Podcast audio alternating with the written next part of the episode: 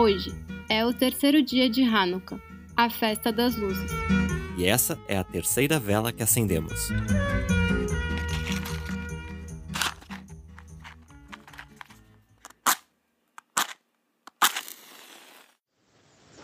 Festa das Luzes. Diz um belo poema de Neruda: Se cada dia cai dentro de cada noite, há um poço onde a claridade está presa.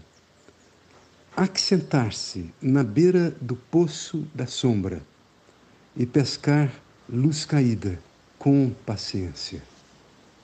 Pescar luz caída é realizar uma anamnese essencial no sentido platônico. Lembrar-se da origem, do arquétipo, da nossa fonte, que é também o nosso alvo, o anjo da luz. Resgatar um olhar de luz maior que acolhe a sombra e a luz, o absurdo e a graça, o horror e a bem-aventurança, que dá a tudo e todos o direito de existir.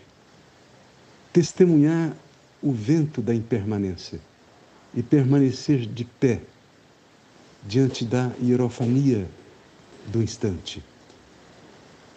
Podemos sempre acender uma vela, ao invés de apenas reclamar da escuridão. Luz, luz, luz. Shalom. Você acabou de ouvir Roberto Cremo, reitor da Unipaz, Universidade Internacional da Paz.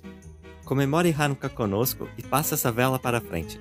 Esse é um projeto de judias e judeus pela democracia São Paulo, desejando um Hanukkah de resistência e resiliência. Aksamer.